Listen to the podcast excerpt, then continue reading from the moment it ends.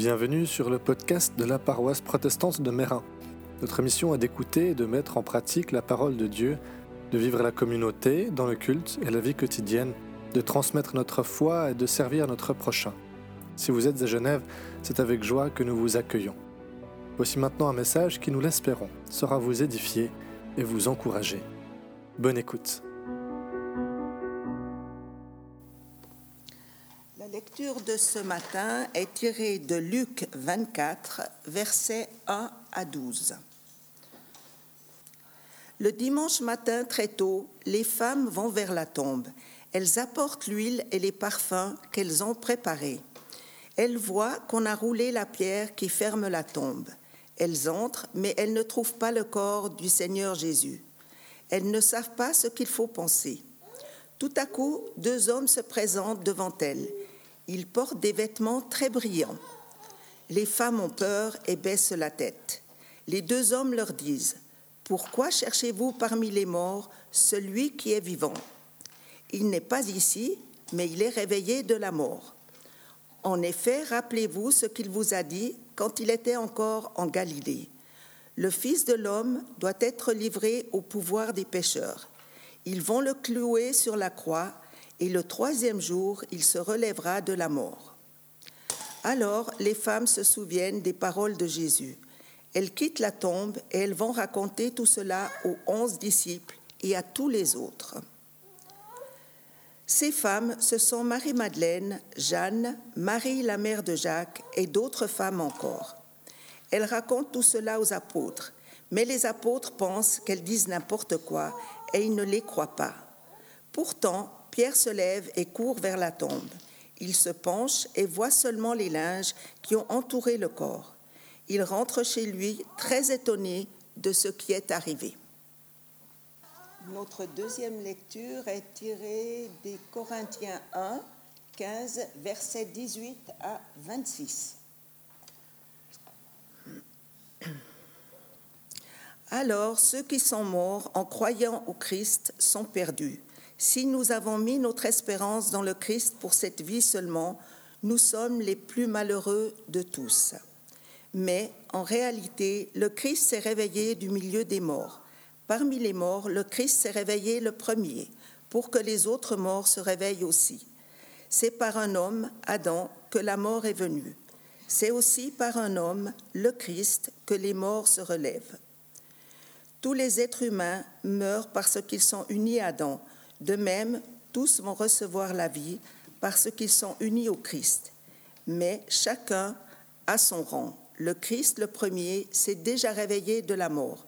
Ensuite, ceux qui sont au Christ se réveilleront quand il viendra. Puis, à la fin, le Christ détruira toutes les forces mauvaises qui ont puissance et autorité sur nous alors il remettra son pouvoir de roi à Dieu le Père. À ce moment-là, Dieu mettra tous ses ennemis sous les pieds du Christ. En attendant, il faut que le Christ ait tout pouvoir. Le dernier ennemi qui sera détruit, c'est la mort. De manière générale, les jours s'enchaînent les uns après les autres et tous se ressemblent plus ou moins. Mais de temps en temps, il y a des jours spéciaux. Il y a des jours qui viennent marquer des tournants, que ce soit dans nos vies ou dans l'histoire tout entière. On dit de ces jours, il y avait un avant et un après. Dans nos vies, en particulier, les mariages, les naissances, les décès sont de tels jours particuliers. Bien souvent, avec ma femme, on se dit Est-ce que tu te souviens avant qu'on ait des enfants? On répond Oui, pas trop. Pas trop. L'obtention d'un diplôme, le changement, la perte d'un emploi aussi sont de ces jours qui viennent marquer des tournants dans nos histoires. L'arrivée en retraite aussi. Et puis il y a de ces grands événements où ce n'est pas juste l'histoire d'une personne ou de quelques personnes qui sont marquées par ces événements, mais le monde entier. Le plus grand de tous, certainement, est Pâques. Et ce matin de Pâques a été d'une telle force, d'une telle importance, qu'aujourd'hui encore, nous sommes marqués par cet événement-là. Nous vivons dans le temps de la résurrection. Et encore aujourd'hui, il nous est donné de vivre ce grand renversement qu'est l'événement de la croix. Certains, on arrive même à lui mettre un peu une date, ce moment où quelque chose en nous s'est passé de l'ordre de la résurrection. Pour moi, c'était le 23 mars 2008. C'est facile parce que c'était le matin de Pâques, justement. Quelque chose ce jour-là dans ma relation à Dieu a changé et s'est débloqué. Alors comment est-ce qu'un événement d'il y a 2000 ans en arrière peut être pertinent aujourd'hui, peut encore être vécu aujourd'hui C'est un peu difficile à croire pour notre pensée occidentale moderne qui imagine l'espace-temps comme ça, comme une règle. C'est quelque chose de rigide, on apparaît à un endroit, puis ensuite on se promène pendant un petit moment sur cette ligne rigide, puis un avant, et puis un après, et puis a un tout petit peu de flexibilité, mais pas tellement. Pour une pensée juive, celle du judaïsme, qui est celle de Jésus et de Paul, entre autres, ça ressemble plus à ça, à un maître souple. Certes, on se déplace, mais on peut le plier et faire se rencontrer deux parties du ruban qui, normalement, ne sont pas au même endroit. c'est ce qui se passe dans la Pâque juive, notamment, où lorsqu'ils célèbrent la Pâque juive, ils ne se contentent pas de se remémorer quelque chose qui a eu lieu il y a bien longtemps, mais ils y participent réellement. Il y a quelque chose de mystérieux ou de mystique dans cet événement de la Pâque juive. Et à mon avis, quand Jésus notamment à travers la, Sainte Seine, leur dit quand vous ferez cela en mémoire de moi, il y a quelque chose de cet ordre-là Et l'événement de Pâques, pareil, il se plie même en trois, nous faisons à la fois vivre quelque chose de passé et nous faisons aussi participer à quelque chose qui est un peu plus loin sur le ruban, à savoir le royaume qui est encore à venir. On parle du royaume qui est déjà là et pas encore, bien souvent. Oui, le temps et l'espace dans ces événements-là se plient et nous font participer d'une certaine manière à la fois à la résurrection et au royaume à venir. C'est en ça que des événements comme la scène et le baptême ont une portée particulière, qu'on les appelle sacrements.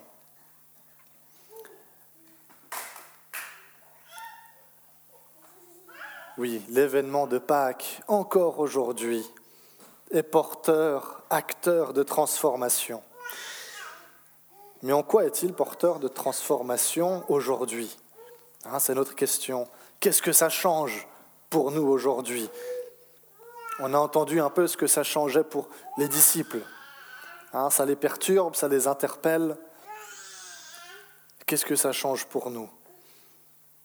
J'ai envie de développer trois choses. La manière dont l'événement de Pâques transforme notre relation à Dieu, comment elle transforme notre relation à nous-mêmes et comment elle transforme notre relation aux autres. D'abord notre relation à Dieu. Toujours dans le judaïsme, il y a cette médiation de la relation à Dieu. Elle doit passer par des intermédiaires. Il y avait les prêtres, la classe sacerdotale, et puis, dans, le temple de Jérusalem, il y avait toutes ces cours imbriquées les unes dans les autres, et le grand rideau encore au milieu qui venait marquer toutes les séparations qu'il y avait entre Dieu et l'humanité. Mais d'une part, en s'incarnant en Jésus, Dieu a parcouru toute cette distance qui nous séparait de lui. Une distance bien trop grande pour qu'on le fasse nous-mêmes dans le sens inverse. Et d'autre part, à la croix, il l'a aboli. Au moment de sa mort, le rideau du temple se déchire. Plus tard, Paul dira que le mur de séparation, le mur d'enceinte du temple est détruit.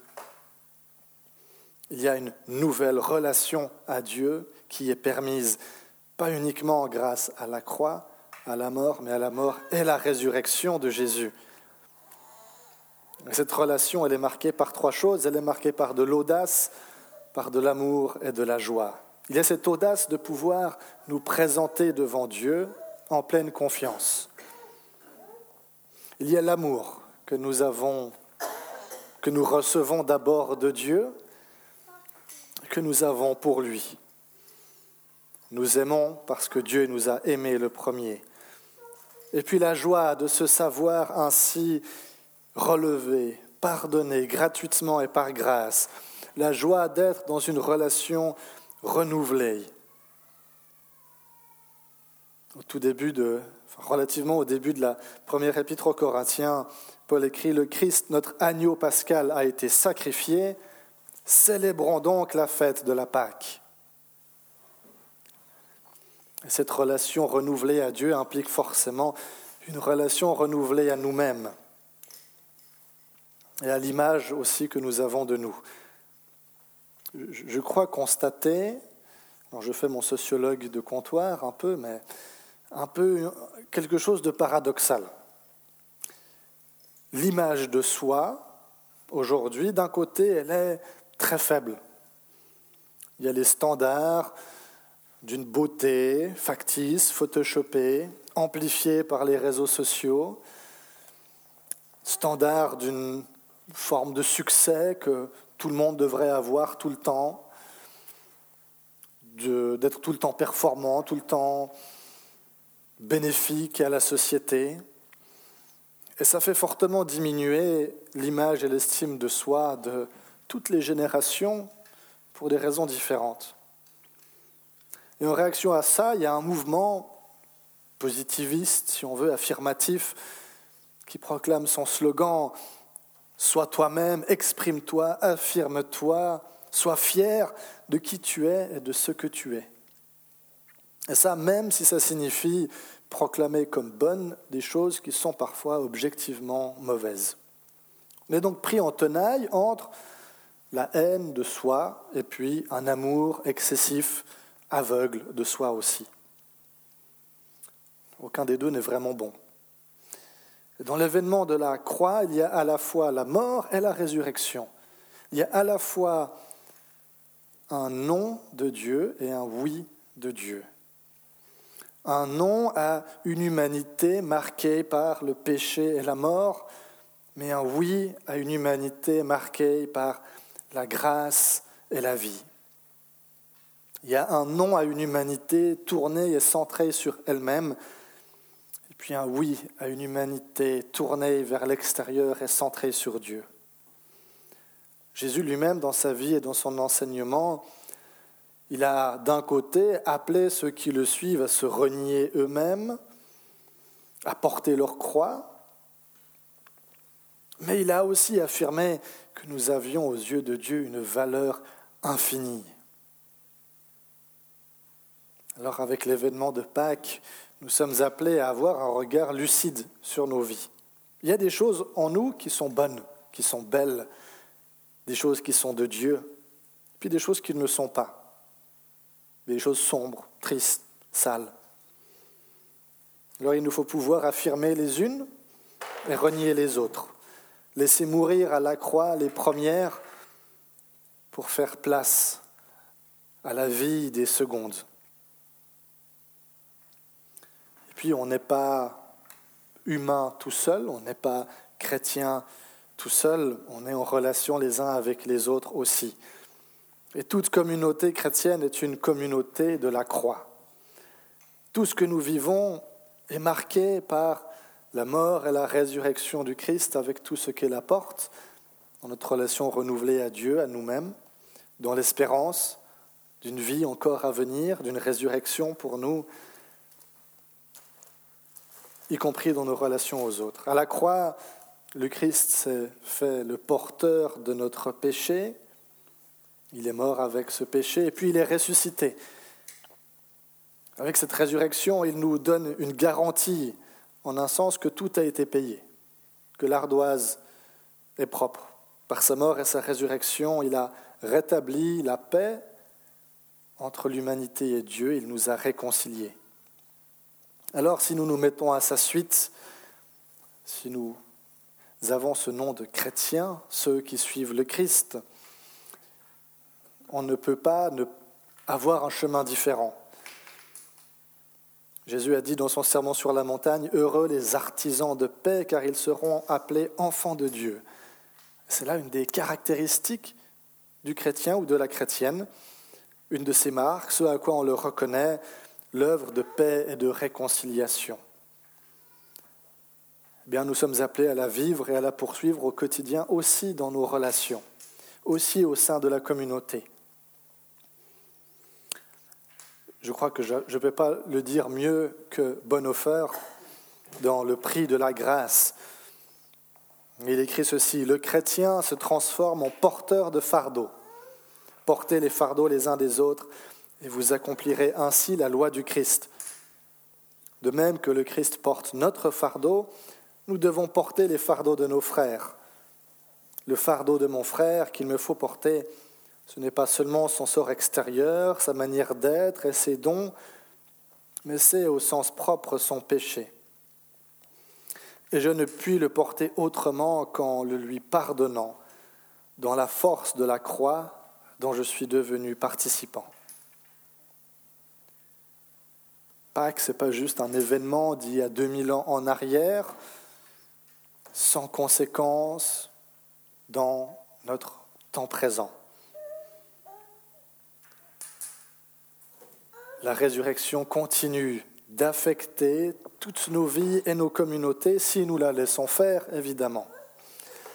Elle nous rend libres, libres de nous présenter devant Dieu sans crainte, libres de nous aimer nous-mêmes en vérité, libres d'être débarrassés du péché et de la mort, libres de nous aimer et de nous pardonner les uns les autres. Toute communauté chrétienne est appelée à vivre cette dynamique de la résurrection et à, en rayonner, à se laisser transformer et renouveler par elle. Alors durant le, le jeu d'orgue, tout à l'heure qu'Anise va nous jouer, je vous invite à prendre un temps pour considérer ce que cette résurrection change pour vous, comment elle transforme notre vie, et puis à le noter sur ce petit papillon. Vous pouvez aussi y inscrire quelle transformation ou promesse de transformation vous voyez à Pâques, vous aimeriez vivre encore. Et puis au moment de la scène, quand vous vous approcherez, on les remettra dans la petite corbeille. Et puis plus tard, parce qu'il faudra une petite échelle, je les mettrai sur la croix. Puis comme ça, dans les semaines qui viennent, on aura ce rappel de cette résurrection qui nous transforme et nous appelle à une vie de papillons. Amen.